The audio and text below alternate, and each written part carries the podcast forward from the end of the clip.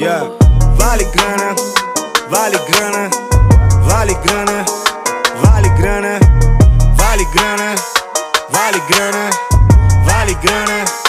Vale grana. E aí galera, beleza? Eu sou Vinícius Modanese e esse é o Empresa Cast, o podcast preferido dos empresários. O tema do Empresa Cast de hoje é patrimônio da empresa. Um tema talvez um pouco confuso e difícil, mas que a gente vai desenrolar para você entender muito bem. Para dar seguimento e início ao assunto, eu tenho o nosso amigo Gabriel Oliveira. Obrigado, Gabriel. Manda bala. É isso aí, Vini. Vamos tentar dar uma descomplicada nesse assunto pro pessoal que tá ligado com a gente. Para dar continuidade aqui, eu vou falar para vocês do que é patrimônio. Ele nada mais é do que o um conjunto de bens, direitos e obrigações vinculado a uma pessoa ou a uma entidade, uma empresa. É o objeto de estudo da contabilidade. Ele abrange tudo aquilo que a pessoa tem bens e direitos e tudo aquilo que ela deve e as obrigações. Do ponto de vista contábil, são considerados apenas os bens, direitos e obrigações que podem ser avaliados em moeda. Os bens e direitos constituem a parte positiva do patrimônio, chamada de ativo, as obrigações representam a parte negativa do patrimônio, chamada de passivo. E para dar continuidade, eu vou chamar aqui para falar com a gente o Lucas. Muito obrigado, Gabriel. Um bom dia a todos. Vou comentar um pouquinho sobre o ativo da empresa. Vou falar sobre os bens e explicar um pouco sobre cada um deles. Primeiro, vamos saber o que é bens. Bens é tudo que possui valor econômico e que pode ser convertido em dinheiro são coisas úteis, capazes de satisfazer as necessidades das pessoas e das empresas. Os bens fazem parte do ativo, o patrimônio da empresa. Eles são classificados em bens móveis e imóveis, bens tangíveis e intangíveis. Vamos falar um pouco sobre eles. Bens móveis são móveis os bens passíveis de remoção sem dano, ou seja, objetos concretos, palpáveis, que não são fixos ao solo. Exemplo: veículos, móveis, máquinas, estoque, até mesmo dinheiro.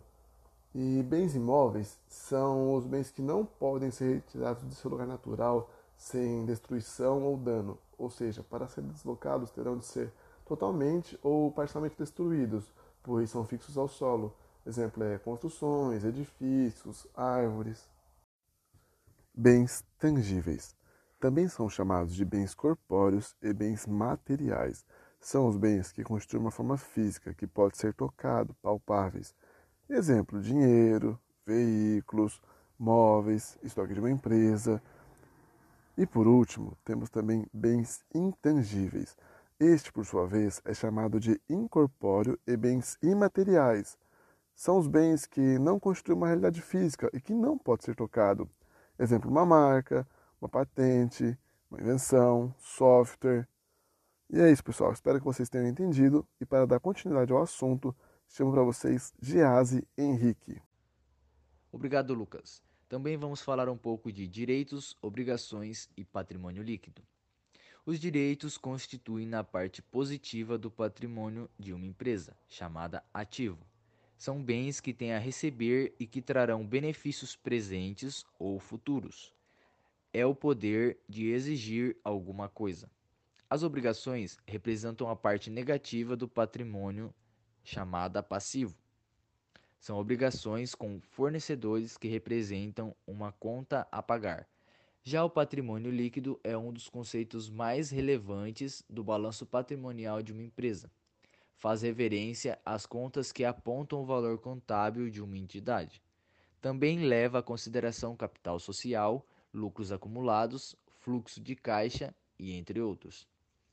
Simplificando um pouco, o patrimônio líquido é um resultado da diferença entre os valores do ativo e do passivo de uma entidade. Agora vamos com Carlos Provazzi. Beleza, agora vamos falar um pouco sobre equações patrimoniais. Um estado patrimonial pode se apresentar de diferentes maneiras em uma equação patrimonial. Por exemplo, no exemplo número 1, um, temos o ativo igual ao passivo mais patrimônio líquido. Indica a situação de normalidade, pois os bens e direitos superam as obrigações. É uma situação positiva. O exemplo número 2, temos o ativo igual a patrimônio líquido. não existe obrigações, o que acontece em situações de abertura de uma empresa, sendo passivo igual a zero. No exemplo número 3, temos ativo sendo patrimônio líquido igual a zero. Não existe capital próprio, o que significa que o ativo da empresa foi financiado por terceiros. É um estado de alerta, a empresa está com dificuldades financeiras. No exemplo número 4, temos o ativo mais patrimônio líquido igual a passivo. A empresa está em estado de insolvência. Uma parcela das obrigações não é paga, mesmo que a empresa venda todo o seu ativo. Ou seja, o ativo não é suficiente para pagar as suas dívidas. Para eliminar o déficit, devemos aumentar o patrimônio líquido com acréscimo de capital por parte dos seus proprietários e é um estado de negativo. Muito conhecimento, muito obrigado. Agregou demais. É, agora eu vou estar tá passando para vocês, pessoal, um pouquinho da diferença entre o capital e o patrimônio, né? O patrimônio é o conjunto de bens da empresa, né? Direitos e deveres é, que ela tem. É, o, e o capital, a gente costuma dizer que ele se divide em, em quatro importantes né, divisões, subdivisões, que são o capital é, capital nominal, capital próprio, capital de terceiro e o capital total. Né? O capital nominal é o investimento inicial da empresa. Então, basicamente, é aquela grana inicial, né? aquela grana que você tem no banco para começar o seu negócio. O capital próprio, é, ele envolve tanto o, a grana inicial quanto o lucro que você já ganhou né, até o momento. O capital de terceiros, esse é um investimento que a empresa recebe de outra empresa, que ela recebe de terceiros. O nome é bem fácil de se entender, né? O capital total, é, então, numa acepção mais ampla, ele pode se constituir como o capital tem disponível na empresa, né? No determinado momento. Então, é tudo que você tem lá na empresa até o momento. É, vale lembrar também, pessoal, que é muito importante entender que o capital ele não é o dinheiro da empresa. Então, não confundam dinheiro com capital. Tem uma diferença aí. O capital ele é formado tanto por dinheiro quanto por bens e também por crédito. Então o capital é algo mais amplo da empresa, né? Não é só o dinheiro que a empresa tem. Vale lembrar isso aí, pessoal. Então é isso, pessoal. Primeiramente eu queria agradecer a todos os participantes desse podcast, né? É, nosso amigo Lucas, Gabriel, Carlos, Diazzi. É, Espero que tenhamos conseguido passar uma informação tanto difícil, talvez um pouco chata, de uma maneira legal e que tenha sido de bom aproveito é, as informações. Espero que tenha agregado a todos. É, um bom dia para vocês e até a próxima. Abraço!